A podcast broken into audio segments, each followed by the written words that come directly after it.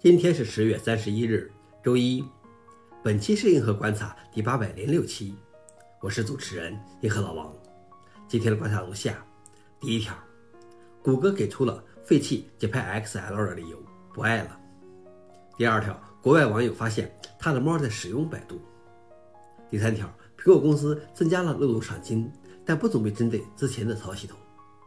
下面第一条，谷歌给出了废弃节拍 XL 的理由，不爱了。昨天我们报道过，谷歌准备在 Chrome 一百一十中废弃节拍 XL 的试验性支持。对此，谷歌的一位工程师给出了他们的理由：试验性标志和代码不应该无限期的保留下去，整个生态系统没有足够的兴趣继续试验。新的图像格式并没有带来足够的增量优势，减少维护负担。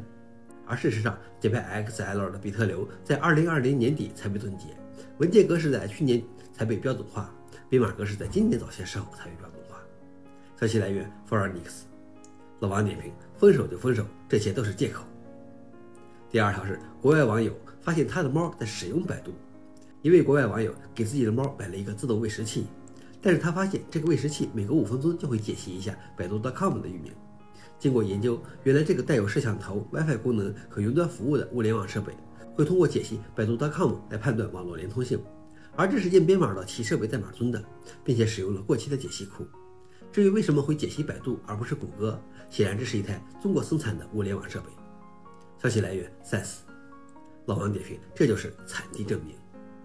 最后一条是，苹果公司增加了漏洞赏金，但不准备针对之前的操作系统。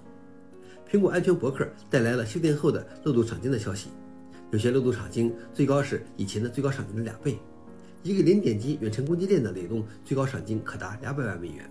但与此同时，苹果已经表示，旧的操作系统版本可能无法获得所有已知安全问题的修复。消息来源：Register。老王点评：虽然说苹果的操作系统是免费升级，但是老设备是不能一直升级下去的，所以换新设备吧。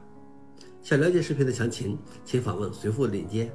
好了，以上就是今天的硬核观察，谢谢大家，我们明天见。